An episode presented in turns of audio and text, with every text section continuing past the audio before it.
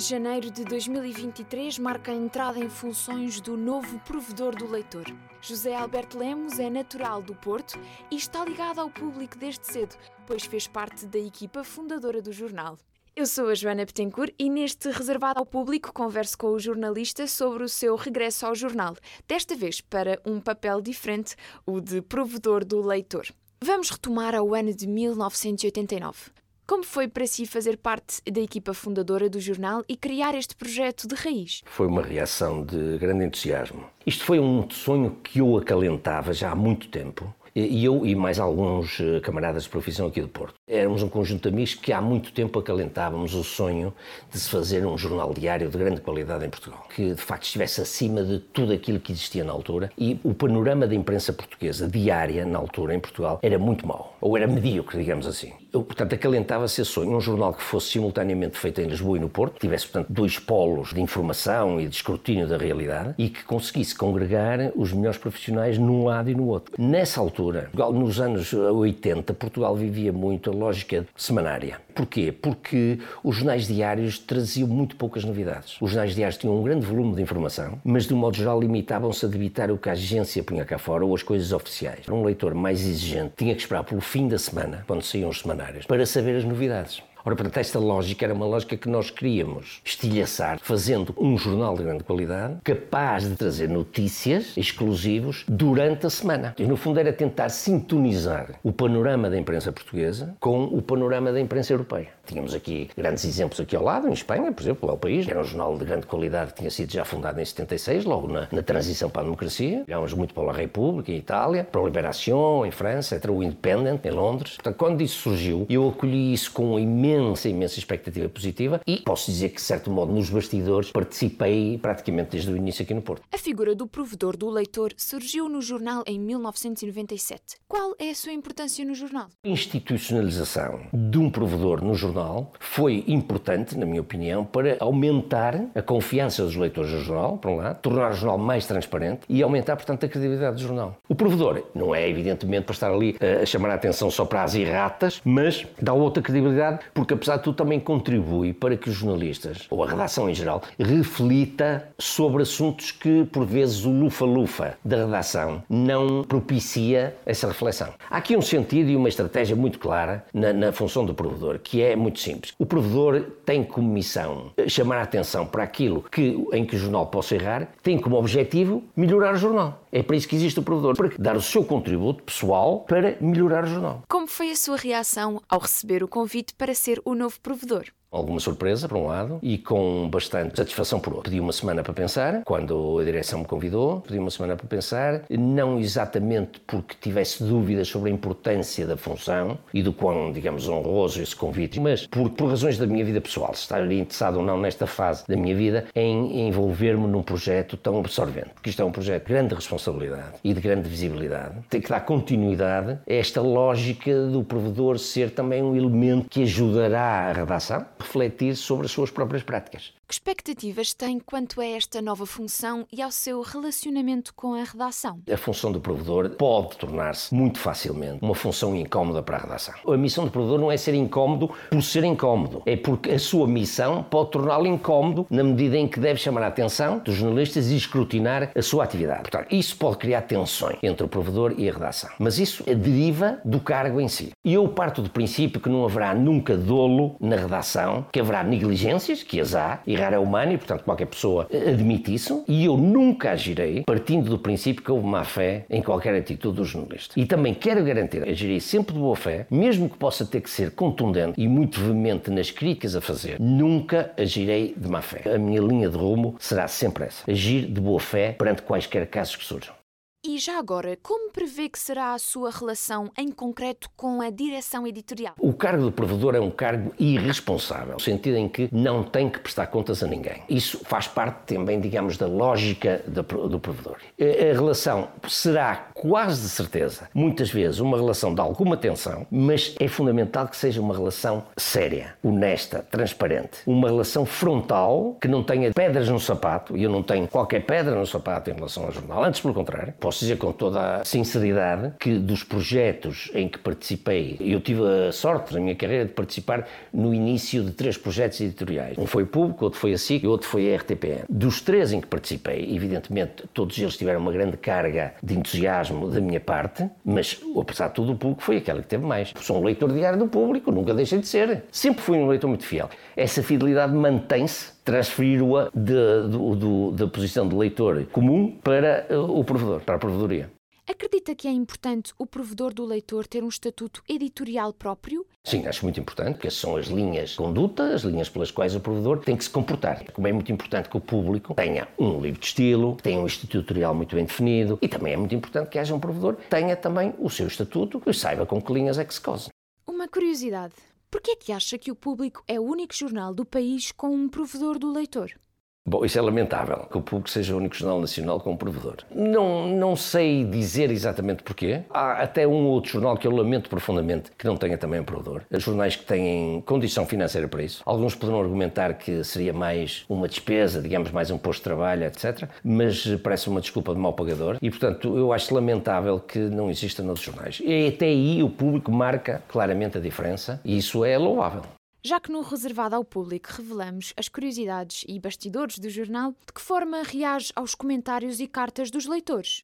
Há, evidentemente, reações muito emocionais, às vezes, por parte dos leitores. Eh, reações, às vezes, que fogem até àquilo que é aceitável do ponto de vista da, da, linguagem, etc. Portanto, obviamente que eu expurgarei tudo isso da minha atividade. Vou tentar centrar-me naquilo que é a substância das críticas que são feitas e a sua relevância. Isto é, pode haver cartas de leitores e meros de leitores que são, eh, às vezes, impróprios do ponto de vista da forma, mas que possam ter algum sentido, alguma razão do ponto de vista da substância dos problemas problemas que apontam ao jornal. E, portanto, eu vou centrar mais nisso do que propriamente na forma. A minha reação terá que ser sempre uma reação, por um lado, racional e serena. Ter a noção de que estamos aqui a falar de coisas que podem ser importantes para o jornal e que não se compadecem com reações emocionais. Portanto, o bom senso é uma norma, é um padrão que tem que estar sempre presente nesta atividade. Independentemente das críticas serem positivas ou negativas. Voltando um pouco atrás, como era o público nos anos 90 e já agora como vê o jornal daqui a 10 anos?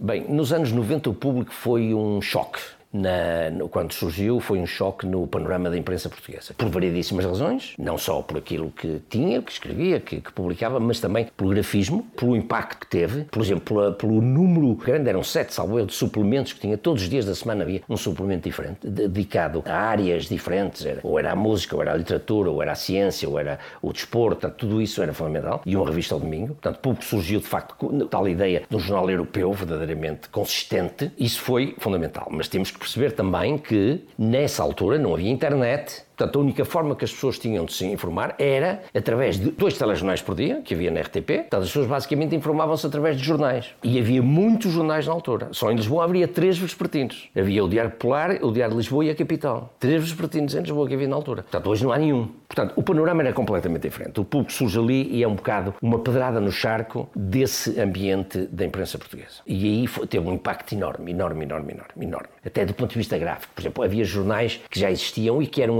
arranjados graficamente, mas a partir do momento em que o público foi para a rua e se apresentou, esses jornais passaram a ser quase obsoletos, passaram a estar antiquados face ao grafismo magnífico que o público apresentou naquela altura. Por outro lado, como é que eu, o público daqui a 10 anos, como é que eu projetaria o público daqui a 10 anos? Para ser totalmente sincero, não sei. Por uma razão muito simples. É que hoje em dia há uma grande certeza hoje no mundo que é a incerteza. Uma das leis mais importantes do nosso tempo é a imprevisibilidade. É muito difícil prever coisas até a curto prazo que fará a longo prazo, a 10 anos. Portanto, não é possível dizer hoje, primeiro, se o público existirá daqui a 10 anos. Eu espero que exista. Acho que todos nós esperamos que exista. Mas ninguém tem a certeza disso. O mundo pode dar muitas voltas. Agora, talvez seja lógico dizer hoje, talvez seja sensato dizer hoje que provavelmente daqui a 10 anos a edição em papel já não existirá.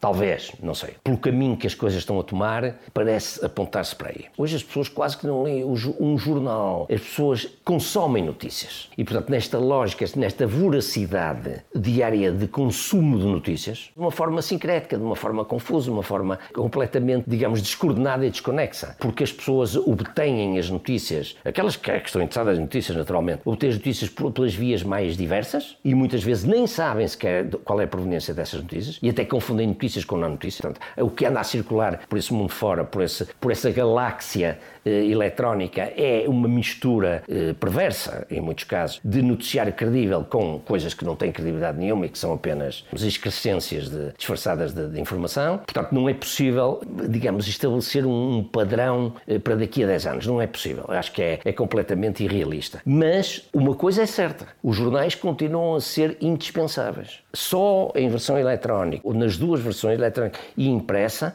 os jornais continuam a ser indispensáveis. Porquê? Precisamente para distinguirem aquilo que é credível, aquilo que é de facto notícia, aquilo que tem credibilidade jornalística, que foi devidamente testado e garantido como sério e como verdadeiro, do resto que anda a circular e que são coisas que não só iludem as pessoas, como as levam a ter às vezes comportamentos e reações irracionais, porque o boato, a notícia falsa, gera comportamentos eh, associais, não é? Isso é perigoso para as sociedades, é perigoso sobretudo para as democracias, como é evidente. Eh, por exemplo, o lema do Washington Post, há uns tempos para cá, é democracia morre na escuridão. Democracy dies in darkness. Nós, de certo modo, quer dizer, a sociedade tornou-se mais transparente. Com a internet tornou-se muito mais uh, escrutinável, etc. Mas, por outro lado, na confusão que se estabeleceu entre o que é, o que é verdadeiro e o que não é verdadeiro, gerou-se uma onda, digamos assim, uma galáxia de escuridão de confusão, de sincretismo, que é muito, muito, muito perversa para, para os regimes democráticos.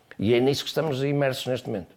Chegamos à reta final da nossa conversa. Gostaria de deixar alguma mensagem aos nossos leitores, ouvintes e assinantes? Bom, aos nossos leitores o que eu posso dizer é que não é nada de novo em relação à prática dos anteriores provedores, que é que estarei obviamente sempre atento, aberto e atento às observações dos leitores, sejam elas de que tiver for. É bom que os leitores tenham a noção de que o provedor tem que selecionar, e o provedor selecionará segundo os seus próprios critérios, mas baseado naquilo que é lógica informativa, não é verdade? Segundo os códigos de ética, deontológica, etc. Portanto, o provedor não vai passar a vida, por exemplo, a dar destaque a observações sobre gralhas ou coisas menores. Tem que tentar ir às coisas que são mais importantes e mais fundamentais para uh, o jornalismo e para a função informativa em geral. E, portanto, agora, abertura total, transparência total no, no, no, relacionamento com os leitores e com os jornalistas. E, portanto, digamos, o provedor estabelecer aqui esta ponte, ou tentar estabelecer esta ponte, que é, no fundo, a sua função de diálogo entre quem produz a informação e quem consome a informação. Os assinantes, neste universo de leitores, os assinantes, penso que são pessoas particularmente atentas e pessoas que têm uma relação afetiva com o jornal, em certa medida, porque por isso é que assinaram, uma relação afetiva e uma relação racional, quer dizer, não é só uma questão de afetividade, é uma questão das pessoas aderiram ao jornal porque gostam do jornal, mas também porque acham que o jornal é importante para as suas vidas, não é? E, portanto, nesse sentido, é, são pessoas que temos que acarinhar. E o produtor está aqui para ser um pouco a sua voz também, pensando pela sua cabeça, decidindo com, de modo próprio, mas ser a voz dos leitores junto dos jornalistas e do público em geral. Muito obrigada por esta conversa. Pode acompanhar as novas crónicas de José Alberto Lemos em público.pt barra crónicas traço provedor. Eu sou a Joana Petencourt e este foi mais um episódio do Reservado ao Público. Se gosta de acompanhar os bastidores e as novidades do jornal, siga o podcast na sua aplicação preferida. Até ao próximo episódio. O público fica no ouvido.